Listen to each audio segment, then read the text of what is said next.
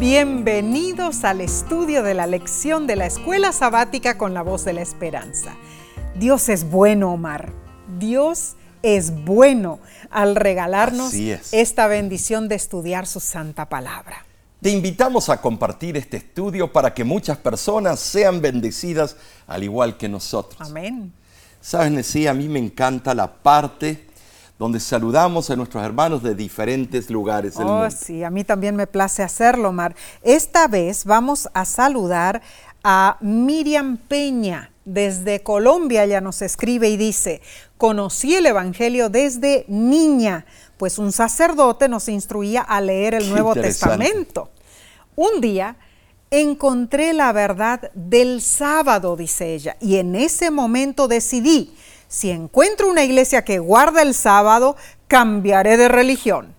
Pasaron años, cuenta la hermana, hasta que llegó un amigo y me dio estudios bíblicos. Nos casamos en Colombia y nos bautizamos en Ecuador en agosto de 2014. Hemos regresado a Colombia para darles el mensaje a la familia de mi esposo. Tenemos un grupo pequeño donde damos estudios bíblicos. Cuando vi La Voz de la Esperanza me gustó mucho y recomendé el programa a mi esposo y a los hermanos. Sigan adelante. Gracias por su programa. El Señor les bendiga y les sustente. Maravilloso testimonio, hermana Miriam.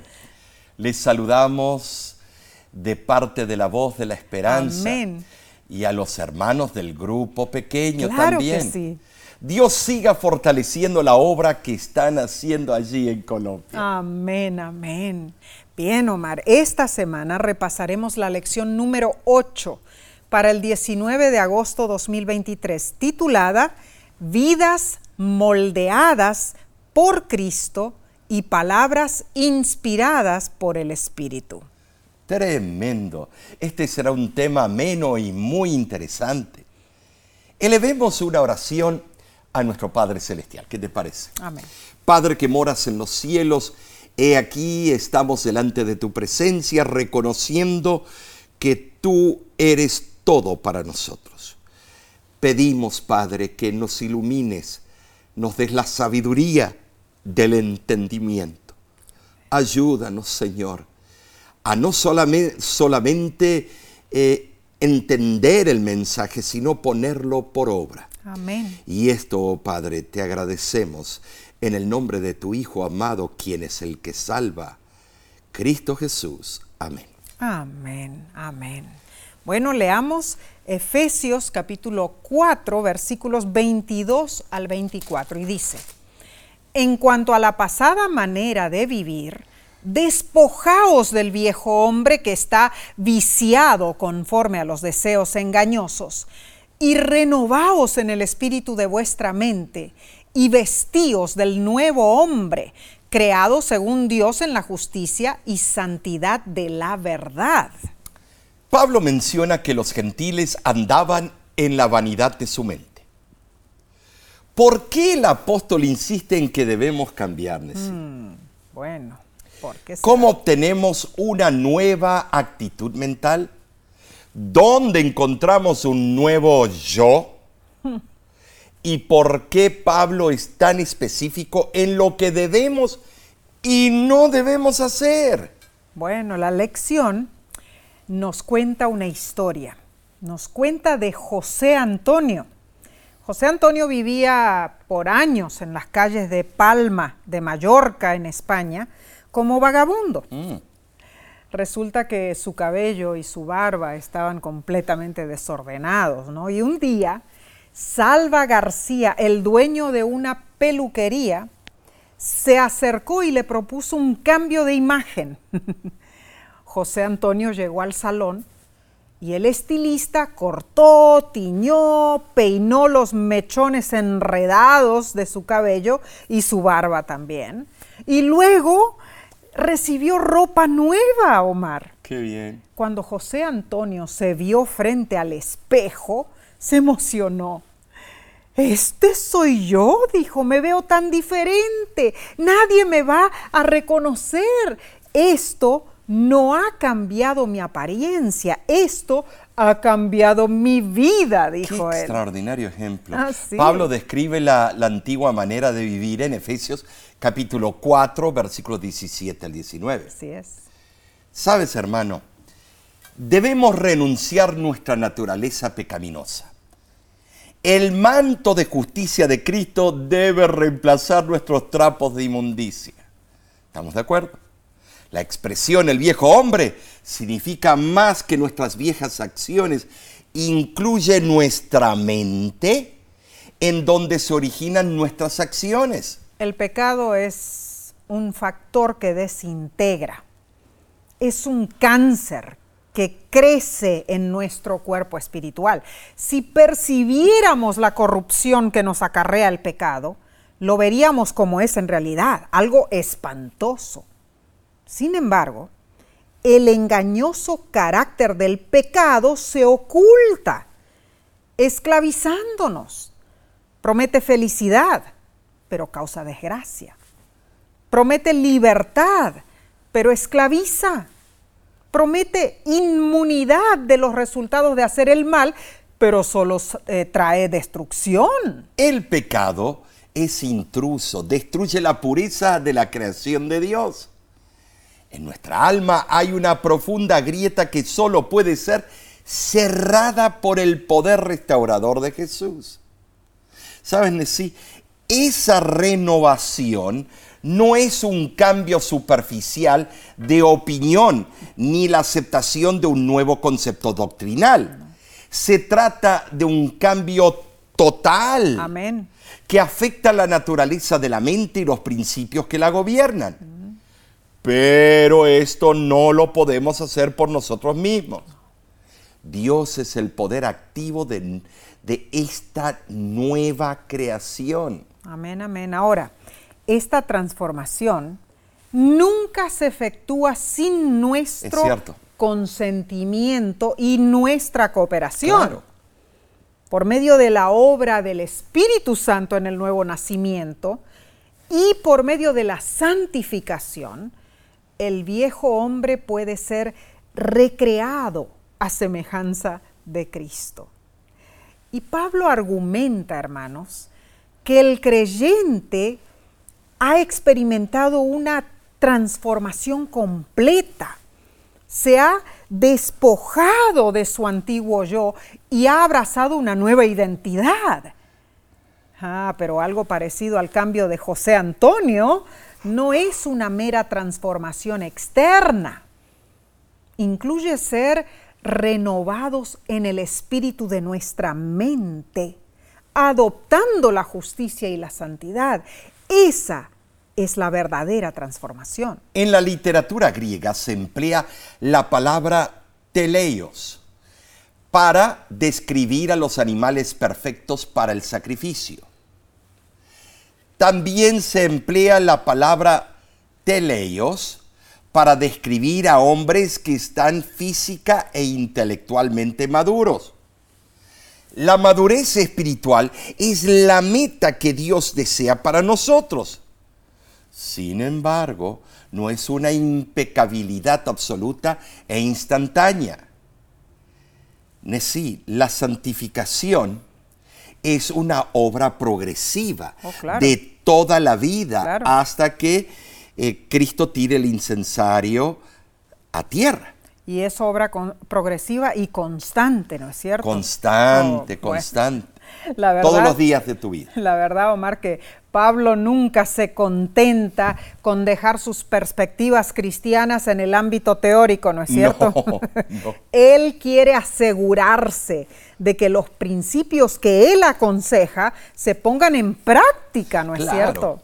Definitivamente quiere que haya que no haya ninguna confusión acerca de lo que los cristianos deben o no deben hacer.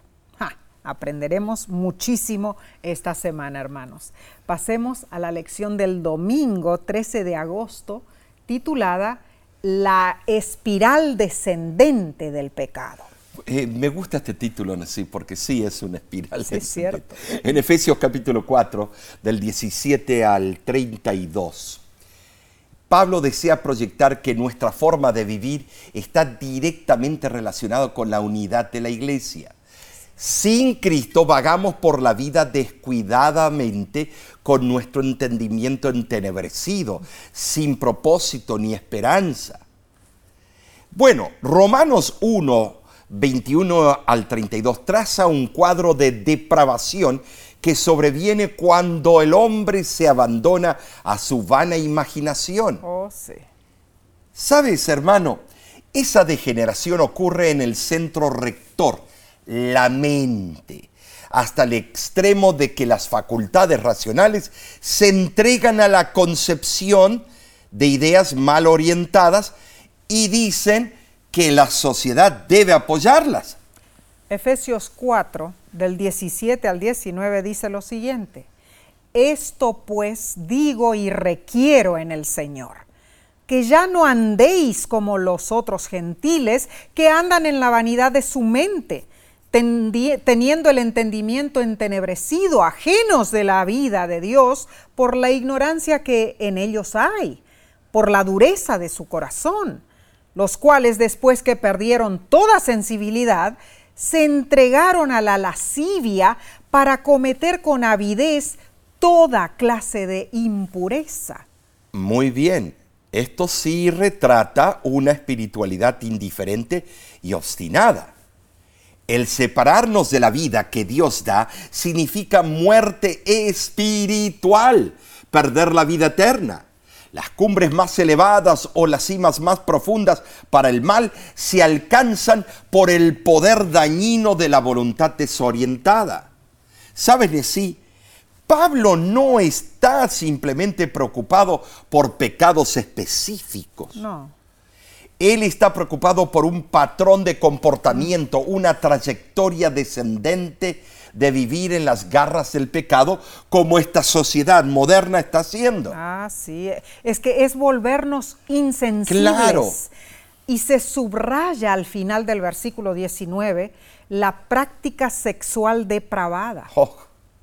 Tristemente, alejados de Dios, no sabemos cómo vivir y separados de su gracia salvadora, vamos en una espiral descendente de pecado y depravación. Es cierto. Ahora la lección pregunta, hermanos, ¿cuál ha sido tu experiencia con el poder que el pecado tiene para arrastrar a una persona a cometer más pecado? La espiral descendente que lleva a la muerte espiritual es el resultado de una entrega ciega a la rebeldía. Cosa seria. En una escuela primaria, una maestra trataba de dar su clase cuando Julio, o Julito, se puso de pie en medio del aula y se mantuvo así en silencio. Eso causó distracción. La maestra le dijo, Julito, siéntate. El niño titubeó un momento y al fin se sentó. Pero cinco minutos después Julito se volvió a parar. La maestra pacientemente le dijo, Julito, no quiero tener que decírtelo de nuevo, siéntate. Otra vez Julito se sentó, pero transcurridos unos minutos volvió a ponerse de pie. Exasperada por la pertinaz actitud del niño, la maestra fue a donde estaba parado Julito puso sus manos sobre los hombros del niño, lo miró fijamente a, los ojos y le dijo, Julito, por favor siéntate y permanece sentado. Julito con evidente rebeldía miró a la maestra y le dijo, me sentaré por fuera, pero por dentro estoy siempre parado. Bueno, este es un buen ejemplo, hermano. Creo que los que somos padres y madres nos podemos conmiserar con esa maestra, ¿verdad? Pero es que así ocurre muchas veces con aquellos que, aunque son amonestados por Dios, permanecen en una actitud de insubordinación y rebeldía. Omar, claramente sí, el principio bíblico nos exhorta allí en Efesios capítulo 4, versículo 30. No contristéis al Espíritu Santo de Dios, con el cual fuisteis sellados para el día de la redención. Este principio divino, cuando se pone en práctica, demuestra el amor de Dios por nosotros y nuestro amor por Él. Todo esto requiere un cambio de rumbo. Claro que sí. Requiere que salgamos de esa espiral destructora y nos entreguemos a Cristo, el autor de nuestra vida. Amén. Cristo es el propósito final, la meta que debemos añorar a alcanzar. Amén. Debemos aprender de Cristo cada día, hermanos. Y aprender de Cristo no es solo saber algo acerca de Él, sí.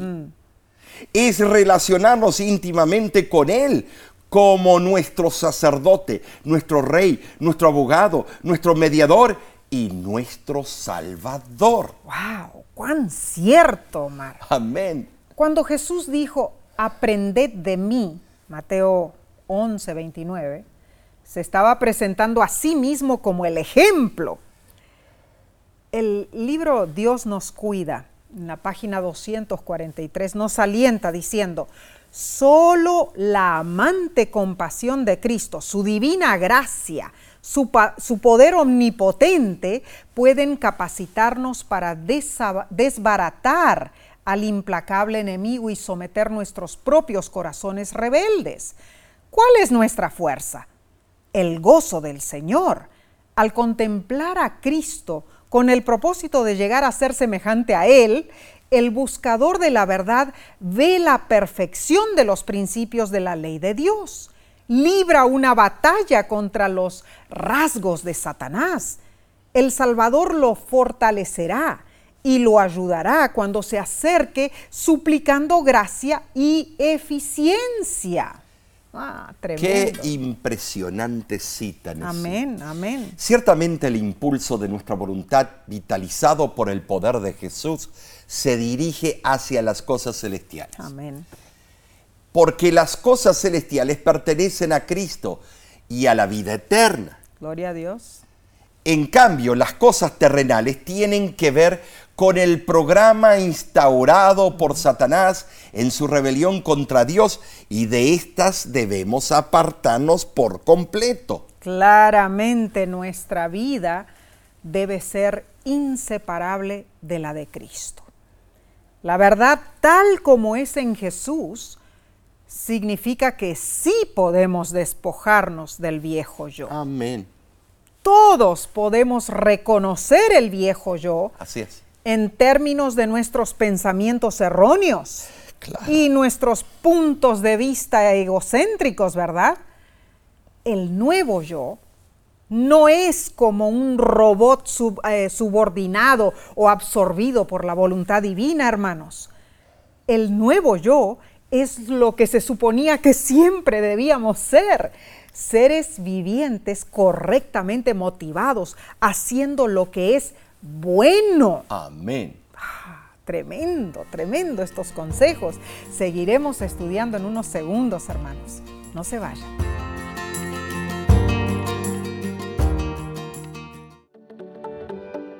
En nuestra aplicación puedes encontrar más contenido como este que te ayudará en tu vida espiritual. Lo puedes descargar visitando nuestra página web lavoz.org.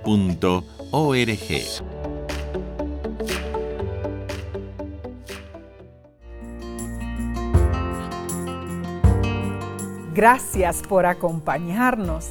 Estos conceptos despiertan nuestro entendimiento, ¿no es cierto? Amén. Analicemos la lección del lunes 14 de agosto titulada un cambio de ropa dramático. ¿Alguna vez has hecho eso, un cambio de moda? Eh, solías ponerte ciertas cosas y ahora haces un cambio dramático. Mm. El principio de cambio de ropa es espiritual, pero se manifiesta en lo práctico. Cierto. Mientras avanzamos de gloria en gloria y cambiamos lo viejo por lo nuevo, hay un periodo de prueba. Oh, sí. Pero cuando finalmente desechamos lo viejo y aparece lo nuevo, el resultado es radiante. Ocurre un testimonio de transformación. Ahora, Nesí, ¿qué te parece si leemos Efesios capítulo 4 y versículos 20 al 24 y tratemos de extraer el mensaje Vamos a ver, intrínseco? Dice así, mas vosotros no habéis aprendido así a Cristo, si en verdad le habéis oído y habéis sido por él enseñados conforme a la verdad que está en Jesús. En cuanto a la pasada manera de vivir, despojaos del viejo hombre que está viciado conforme a los deseos engañosos y renovaos en el espíritu de vuestra mente y vestíos del nuevo hombre, creado según Dios en la justicia y santidad de la verdad. La construcción sintáctica griega aquí presenta una condición real, hermanos. Los efesios habían oído las enseñanzas de Jesús y estaban moralmente dispuestos a obedecerle. Mm. Pablo aboga por la adopción de una vida moldeada por Cristo. Estar convertido se centra en una conexión personal con Cristo. Es algo vívido. Mm, muy cierto. Ahora, lo que nos conecta con Cristo no es tanto una especulación filosófica o teológica de Él, sino una íntima relación personal con nuestro Redentor y la recepción de su gracia. Oh. Pero al reconocer que Jesús está vivo en nosotros, somos moldeados por sus enseñanzas y por su ejemplo. Amén. O sea, lo que hacemos es abrir el libro de nuestra vida para que Él nos transforme y nos guíe por medio del Espíritu Santo. ¿Cómo logramos esto? Bueno, haciendo un cambio de ropa dramático. Vivimos en una sociedad consciente de la moda. Por la televisión, las redes sociales, las revistas y periódicos, somos bombardeados por dos fotografías en particular. La persona de antes, descuidada y sin atracción, y la persona de después, hermosa y llamativa. Esto es muy cierto. Yo creo que tú lo ves a menudo, ¿verdad? La meta de todo esto es obtener un nuevo yo para comenzar a sentirte, bueno, diferente por dentro y también por fuera. Para que los que te rodean, o sea, tu esposo, tu esposa, eh, tu familia, amigos, compañeros de trabajo, todos puedan verte como un nuevo hombre o una nueva mujer. Omar, esto me hace recordar cuando visitamos Cuba. Sí. en aquella gira que tuvimos de La Voz de la Esperanza, ¿te acuerdas? Entregamos diplomas de cursos bíblicos a más de 25 mil personas. ¿Qué experiencia fue esa? Impresionante. Miles de almas se bautizaron. Visitamos 17 ciudades en esa hermosa isla del Caribe y allí conocimos a Manuel. ¿Te acuerdas de Manuel Omar? Me acuerdo muy bien. Oh, Manuel. Risueño me dijo, pastor, por favor regáleme uno de sus trajes. Cierto. Le respondí, Manuel, un traje mío te va a quedar demasiado grande. Mm. Pueden entrar dos Manueles. Pero esto no lo desanimó. Cada día mientras avanzábamos a través del territorio cubano, Manuel me repetía, pastor, no se olvide de darme su traje. Mm. El último día, al regalar toda la ropa que habíamos llevado, me aseguré de reservar un traje con camisa y corbata para Manuel. Así fue. Nunca voy a olvidar su expresión. Me dio un gran abrazo, tomó la ropa y corrió a cambiarse. Así fue. En segundo regresó saltando de alegría y presumiendo, dijo, pastor, ya no quiero mi ropa vieja, me encanta este traje es mi primer traje. me siento como un nuevo hombre. Lo que sí parecía, Manuel, Manuel. bueno, Bueno, una ballenita mamú. Todo le quedaba grande, hermanos. El pantalón parecía un campanario, pero él Sí. lo sujetó con un cinto. Eh, el saco le sobraba en los hombros y en los brazos. Y él pero- se lo remangó. Ah, se lo remangó. Él lo lucía con una alegría tan cristalina que nos llenó de emoción. Saben, hermanos, esta es la idea de Pablo. Cuando dice que nos despojemos de nuestra antigua naturaleza y nos revistamos de la nueva en Cristo, nos desafía a desechar lo viejo, Claro. arriesgarnos a dejar lo antiguo en el pasado Amén. a volvernos vulnerables en nuestra desnudez espiritual. ¿Para qué? Para ser completamente renovados. Ahora, el autor de la lección explica esto. La adopción de una vida moldeada por Cristo, expresada a través de la metáfora de un cambio de ropa, requiere tres procesos. Primero, despojarnos de nuestra antigua forma de vivir.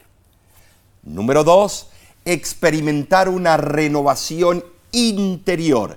Y número tres, vestirnos del nuevo modelo de vida semejante a Cristo. La metáfora de Pablo refleja el uso de la ropa en el Antiguo claro, Testamento. claro. Pensemos que en la antigüedad los hombres usaban eh, una túnica, ¿no? Que llegaba Sí. hasta la rodilla. O faldas. Sí, era una túnica entera, especialmente en el Antiguo Testamento. Claro. Llegaba hasta la rodilla y luego usaban un manto para ofrecer protección contra el sol. Asimismo, también las mujeres eh, eh, vestían una túnica y un manto encima, ¿no es cierto? O sea, esto era costumbre. Impresionante. Las culturas reflejadas en la, en la Biblia demuestran la realidad de la sobrevivencia. Mm, Muy cierto. Sabes, las prendas eran preciosas y caras.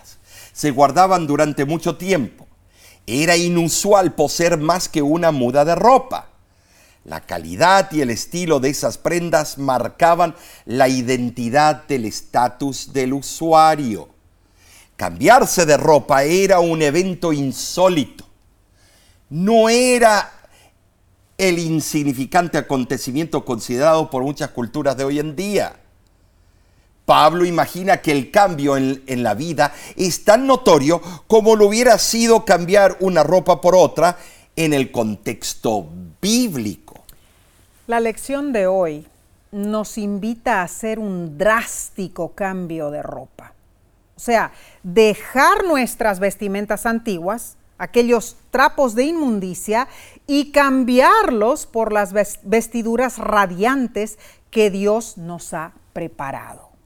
Ahora, Omar, claro que esto requiere valentía de nuestra parte, ¿no es cierto? Claro. Pero la gloria que ha de venir hará que nos olvidemos de nuestras dificultades, hermanos, a medida que la, la hermosura de Cristo se manifieste en nosotros. Hermano, hermana, es hora de cambiar de ropa. Hazlo. Anímate. Bien, pasemos a la parte del martes 15 de agosto titulada Palabras llenas de gracia que unifican. La marquesa de Savigny, eh, María de Chantal, dijo que hay palabras que suben como el humo y hay palabras que caen como la lluvia. Cierto. Pablo da una lista de lo que nuestro lenguaje debe y no debe ser. Leamos Efesios capítulo 4, versículo 25 al 29. Y dice así, por lo cual, desechando la mentira, hablad verdad cada uno con su prójimo, porque somos miembros los unos de los otros. Airaos, pero no pequéis, no se ponga el sol sobre vuestro enojo, ni deis lugar al diablo.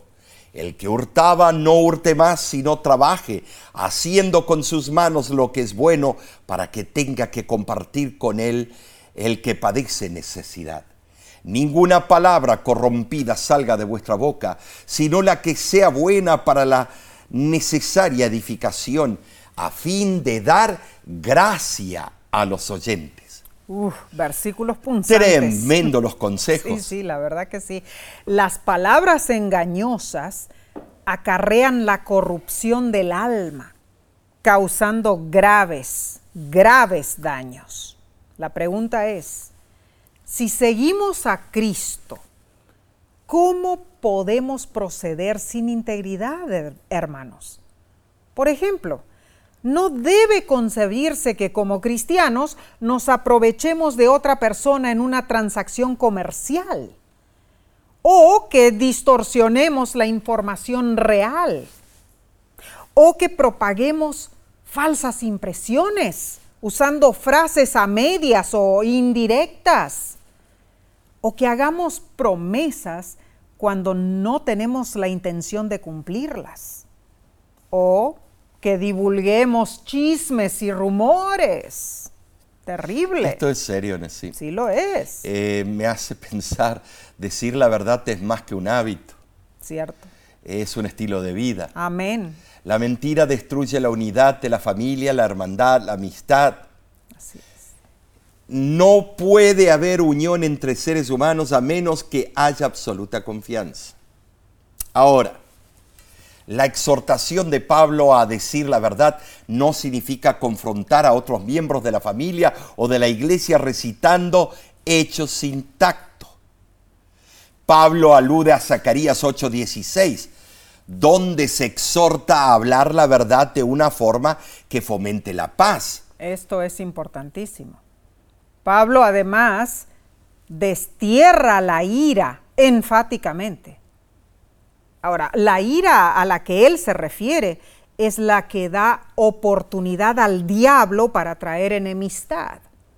Sin embargo, el apóstol reconoce la posibilidad de la ira. Es como que nos dice, si te enfadas, no permitas que eso produzca pecado. Omar, parece que, bueno, el papel de una justa indignación es estimularnos a batallar contra el pecado, ¿no es cierto? Bueno, eh, sí, tiene dos caras. Ahora, yo he visto algunas personas sin tacto, enojonas. Oh, sí. En la iglesia un hermano Muchos. llega un sábado con un tremendo grano aquí y entonces el que estaba atendiendo dice, hermano, ¿por qué usted no lo no, no- no se preparó antes, no lo reventó en la casa y después vino, pero bien parecido?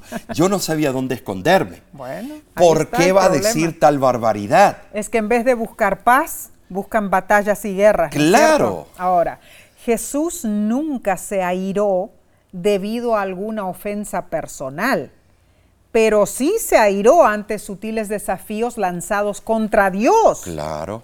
Se airó contra injusticias cometidas contra los seres humanos. Entonces la ira es justificable Mm. cuando se dirige contra una conducta equivocada. Ok.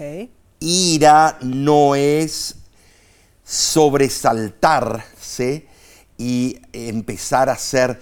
Perder em, el control. Mm. eh, el control, moriquetas, malas palabras. La ira nunca debe incluir animosidad contra el culpable. No. Poder diferenciar estos dos elementos es un triunfo magnífico en nuestra vida cristiana. Sí lo es. Dios nos provee de una salvaguardia contra el abuso de la justa indignación. Hermano, hermana, una prueba razonable para descubrir la verdadera naturaleza del enojo consiste en preguntarte lo siguiente. ¿Me resulta fácil o difícil orar en favor de la persona cuyo mal proceder ha causado mi ira? Wow, esa sí que es una pregunta difícil de hacer. ¿Sí? Entonces, si me es difícil orar por el que me ultraja, mi ira incluye animosidad contra esa persona. Claro. Y eso es algo que debo evitar. Ah, tremendo esto, Mar. Bueno. Luego de esto, hermanos, Pablo habla sobre el hurto. Además del acto directo de apoderarse de la propiedad ajena, existen otras formas en las cuales podemos cometer este pecado. Por ejemplo, hurtamos cuando hacemos una transacción comercial fraudulenta o astuta. ¿Estás de acuerdo conmigo? El robo se esconde tras muchos disfraces, solapados, pero siempre es una violación del mandamiento básico de amar a nuestro prójimo. Y quizás se puede discutir si el robo es causa o efecto de la holgazanería, pero definitivamente el trabajo es su remedio. ¿Saben así? Lo cierto es que un hábito que se abandona debe ser reemplazado por otro. Importante. El ocio y el robo tienden a marchar juntos, mientras el trabajo y la honradez comúnmente tienden a ir de la mano. Así es. Pablo dio un ejemplo de trabajo manual en Hechos 20:34. La idea es imitar a Cristo quien trabajaba en la carpintería. Mm, claro que sí. E, es que el trabajo honrado, sea físico o mental, es esencial para nosotros. Ningún cristiano debe ser mantenido por otros hermanos si puede sostenerse a sí mismo. En el trabajo arduo hay valor terapéutico. Entonces, la instrucción paulina es psicológicamente correcta y espiritualmente verdadera. Pero no debemos ganar dinero solo para ganarlo, hermanos. Hay muchos que no pueden sostenerse por su edad avanzada o debido a estar incapacitados. Y esto da la oportunidad de demostrar la unidad. Es un privilegio dar a los necesitados. En otras palabras, la remuneración del trabajo honrado debe ser recibida y repartida dentro del espíritu de la mayordomía cristiana. Sabes, hermano, después de haber cumplido nuestra obligación con la sociedad de sostenernos a nosotros mismos, trabajamos para poder ayudar a otros. Así es. Finalmente, Pablo se dirige a las conversaciones vulgares y nocivas. Oh, sí. Las palabras impuras revelan un corazón corrompido, porque de la abundancia del corazón habla la boca. Las palabras vulgares, las bromas, obscenidades, las conversaciones frívolas e intranscendentes deben estar ausentes de nuestra vida. Claro, claro. Ahora, no basta que nos abstengamos de un lenguaje impropio. Nuestras palabras deben ser constructivas y útiles. Mm, así es. Pablo explica que una sana conversación exhibe tres criterios. Es buena para la edificación, se adapta a la ocasión y da gracia a los que la oyen. Ojalá todas nuestras conversaciones sean así, ¿no es cierto? Estamos siendo exhortados, hermanos, por la palabra de Dios. Continuaremos en unos segundos.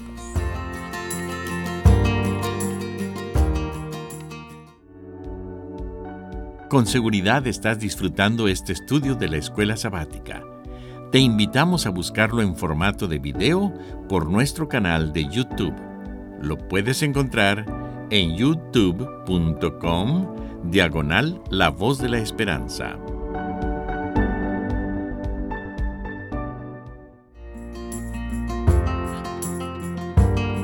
Oh, es bueno acatarnos al consejo divino, ¿verdad? Sí lo es. Dinos, ¿estás aprendiendo y aceptando estas exhortaciones? seria pregunta. Amén.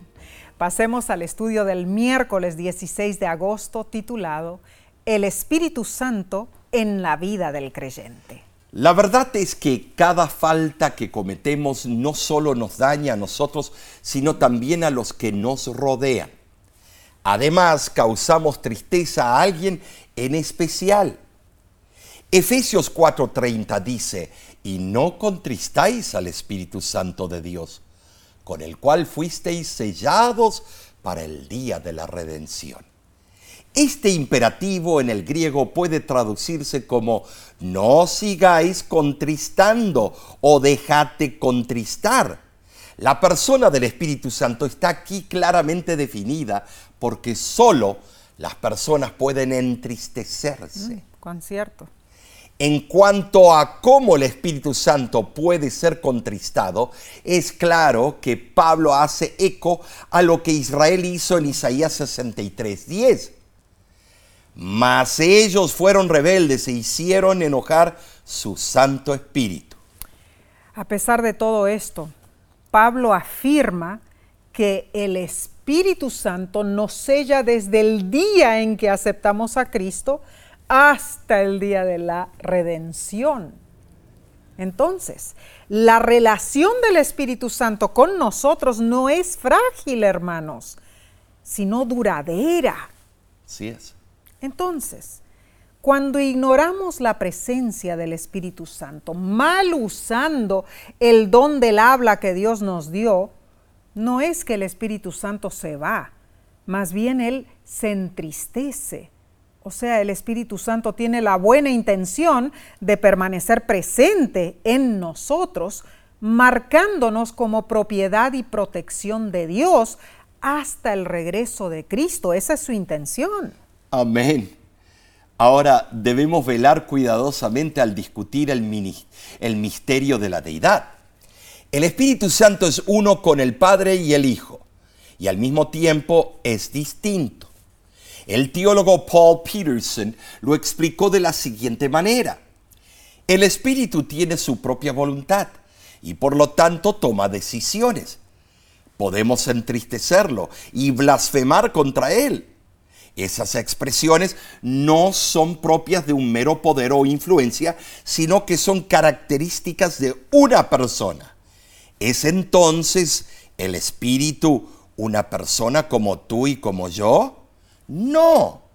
Usamos terminología, terminología, humana limitada para describir lo divino y el espíritu es lo que los seres humanos nunca pueden ser. Muy buena explicación, en verdad, la de este teólogo. Entonces, claramente, el Espíritu Santo vive en un contacto tan íntimo con nosotros que se dice que nuestros actos lo afectan. Esto es impresionante, hermanos. Compartimos la vida con un miembro de la deidad quien está comprometido con nosotros en una relación duradera que no cesa hasta el tiempo del fin. Omar, esto es maravilloso. Maravilloso. Es grandioso. Pero aquí viene la, la pregunta. Sabiendo esto, hermanos, ¿cuál debería ser nuestra respuesta a esta asombrosa verdad? Se espera que perseveremos para así ser glorificados. Amén. Y esto solo ocurrirá si mantenemos firmes hasta el fin nuestra confianza y el gloriarnos en la esperanza. Hebreos, encontramos eso en el libro de Hebreos. Debemos siempre recordar que es posible pecar contra el Espíritu Santo oh, y así perder el derecho a la redención. El pecado imperdonable es la culminación de una serie de actos que contristan al Espíritu Santo.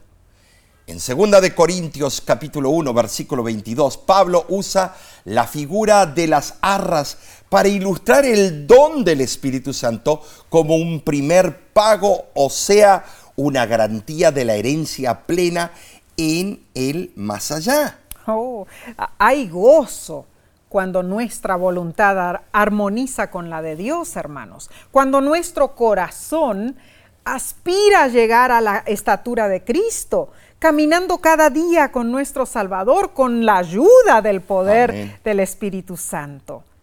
Esto representa las arras o el pago inicial como garantía de la vida eterna. Ahora, hermano, las arras son parte inseparable de una obligación. Las arras del Espíritu podrían considerarse como las primicias del Espíritu, Romanos 8:23. Es que el dinero dado en arras se entrega cuando existe una demora en completar cierta transacción. Los verdaderos hijos de Dios, los que tenemos estas arras del Espíritu, tenemos la seguridad de que Dios nos ha aceptado en Cristo y que Él tiene lista para nosotros una herencia, bueno, inmortal. Sin embargo, el pago pleno y completo, o sea, la verdadera entrada en el cielo, se posterga a fin de dar tiempo para el desarrollo de nuestro carácter para que podamos estar plenamente preparados para el cielo. Esto es cierto. Esto no es algo complicado. Nuestro título o derecho al reino de los cielos es automáticamente nuestro en el momento en que experimentamos la justificación por la fe en la justicia que Cristo nos imputa.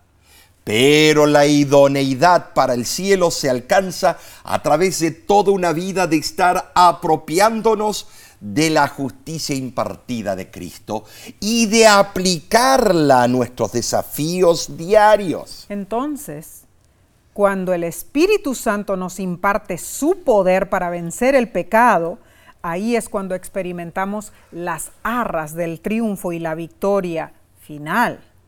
Bueno, esto, Mar, es maravilloso en realidad porque cuando eso ocurre, entonces allí alcanzamos la idea básica, el blanco de nuestra vida espiritual, que seamos admitidos en dónde?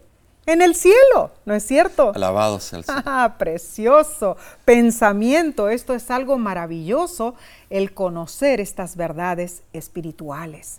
Dios nos ayude, hermanos. Amén. A asimilar estas verdades y ponerlas en práctica. Bien, vayamos al estudio del jueves 17 de agosto titulada, titulado, perdón, Bondad, no amargura. El día de la redención se acerca. Amén. Teniendo esto en mente, ¿qué actitudes y comportamientos debemos descartar y qué actitudes y comportamientos debemos adoptar? Wow. Leamos Efesios capítulo 4, versículos 31 y 32. Quítense de vosotros toda amargura, enojo, ira, gritería y maledicencia y toda malicia. Antes sed benignos unos con otros, misericordiosos, perdonándoos unos a otros, como Dios también os perdonó a vosotros en Cristo. Son seis los vicios que debemos evitar de acuerdo a esto. El primero es amargura, en el griego picría que significa acritud o disgusto. En sentido metafórico puede referirse al temperamento, al carácter, a nuestra disposición. O sea, una persona amargada siempre se opone a su prójimo, impidiendo así la unidad. El segundo y tercer vicio son el enojo y la ira, que en el griego es zumos, que denotan un estado mental pasajero de exaltación y furia, una condición de resentimiento y enemistad. Oh, sí. Bueno, en cuarto lugar está la gritería, en el griego kraug. Grito, clamor. Un ejemplo de esto ocurrió en la disputa entre los fariseos y los saduceos acerca de la doctrina de la resurrección. Eso fue una gritería, un kraug. Hechos 23, 9. El quinto vicio es la maledicencia.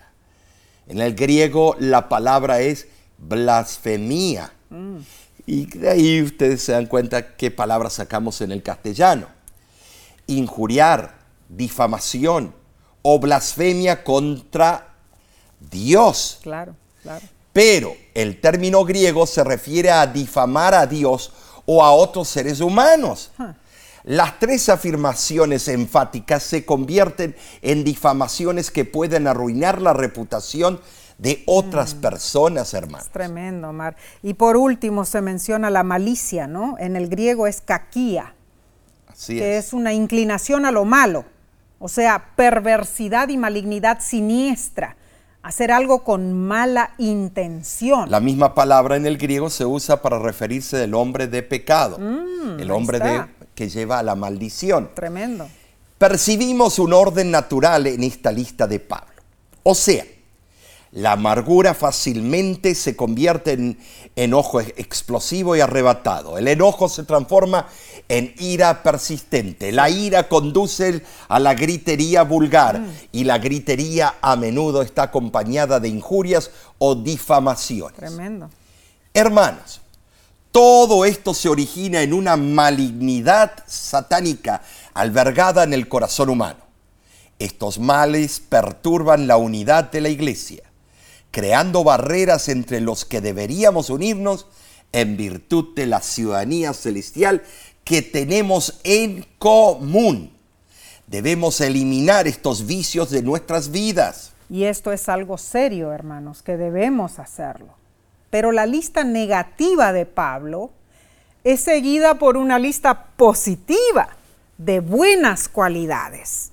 Debemos ser benignos, dice él en el griego, gestos, o sea, gentiles, bondadosos. Este es un fruto del Espíritu, Gálatas 5:22.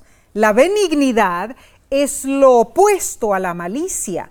Nuestra conversión transforma la malicia en benignidad mediante una alquimia espiritual.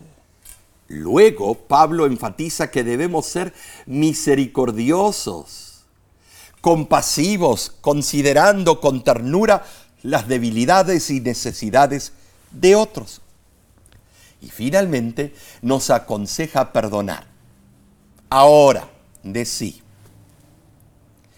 La benignidad y la misericordia son de poco beneficio, a menos que expresen un espíritu perdonador. O sea que está todo atado. Muy cierto. Eh, todo es como la ley del dominó. Una lleva a la otra. Claro. La benignidad, si no produce perdón, puede ser solo una cortesía o urbanidad. El espíritu perdonador es más que un ideal, es una decidida actitud del corazón y de la mente, hermanos. Amén, amén. Es que Cristo debe ser nuestro único modelo. El perdón fue comprado a un precio infinito, pero nosotros nada nos cuesta, excepto el sacrificio de nuestro orgullo personal al perdonar a otra persona. Nuestro perdón debe ser medido con el perdón divino. Así es. Y Pablo, eh, en una forma, presenta el perdón vertical, o sea, el perdón ofrecido por Dios a nosotros, como nuestro modelo para el perdón horizontal, perdonar a nuestros semejantes. Amén. En esencia, Pablo desmilitariza nuestra actitud humana los discursos airados y las estrategias amargas y maledicentes deben ser eliminados de nuestro arsenal. Nuestra iglesia solo florecerá y se fomentará la unidad cuando abandonemos estos vicios. Hermano, hermana, fuimos creados a la imagen de Dios. ¿Sabes, Nesí? Piensa en esto. Piensa por un momento lo que esto significa. Pablo identifica la honestidad y la veracidad como un sello distintivo de nuestra renovación en Cristo. Muy cierto, Omar. Es que debemos despojarnos de la ira. No debemos robar. No debemos hablar mal, hablar mal de nuestros semejantes. Claro. No debemos albergar amargura, calumnia ni malicia. Estos vicios solo sirven para agradarnos a nosotros mismos a expensas de los demás. La amabilidad y la compasión deben estar en primer lugar. ¿Junto con qué? Con una actitud de perdón. Y te das cuenta que lo denomina como vicios mm, estas actitudes. Es cierto. Ahora, estos cambios de pensamiento y comportamiento no nos llegan naturalmente. No. Eh, debemos notar que todos esos vicios es lo que inmortaliza Hollywood. Mm. Acudimos a Dios a fin de poder llegar a ser como Cristo en, justicia y santidad. Solo así nuestra vida podrá ser totalmente renovada. Amén, amén. Es que necesitamos de esa ayuda del Señor, ¿no es cierto? Wow, Omar. Sí. Bueno, los minutos han pasado rapidísimos. Bueno, de verdad, yo creo que aprendimos muchísimo, Omar. Así es. Y esperamos que haya sido también tu experiencia como nosotros realmente fuimos bendecidos, ¿no es cierto? Pero recapitulemos lo que estudiamos, hermanos. Número uno, debemos velar por no caer en un patrón de comportamiento que nos conduzca a una espiral descendente en las garras del pecado. Número dos, venir a Dios tal como somos con nuestros trapos de inmundicia no es venir a Él y permanecer vestidos con esos harapos. Venimos a Dios para quitarnos esos andrajos y ser renovados. Este es un cambio de ropa dramático y de largo plazo. Amén. Número tres, debemos hablar la verdad, no usando palabras malas. Debemos desterrar la ira y no robar. Número cuatro, el Espíritu Santo vive en nosotros y nuestras acciones lo afectan. Debemos construir una relación duradera con Él que nos selle hasta el día final. Y número cinco, debemos dejar toda amargura, enojo, ira, gritería, maledicencia y malicia, buscando ser benignos, misericordiosos, perdonándonos los unos a los otros, ¿no es cierto? Qué hermoso estudio. La verdad que sí. Eh, pero compartamos este conocimiento con otros. Puedes ir a nuestra página eh, del internet, eh, nuestra aplicación regístrate en nuestro canal de YouTube, invita a otros a hacerlo. Si no lo has hecho, este es el momento. Así es. Pero la semana que viene cubriremos otra temática importantísima para nuestra vida espiritual. ¿Cuál es? Te invitamos a acompañarnos. La próxima lección se titula Anden como sabios. En nombre de la voz de la esperanza, oramos por ti y te agradecemos que también ores por nosotros. Amén. De nuestra parte te decimos, Dios te bendiga y te guarde. Dios haga resplandecer su rostro sobre ti y tenga de ti misericordia. Dios alce sobre ti su rostro y ponga en ti.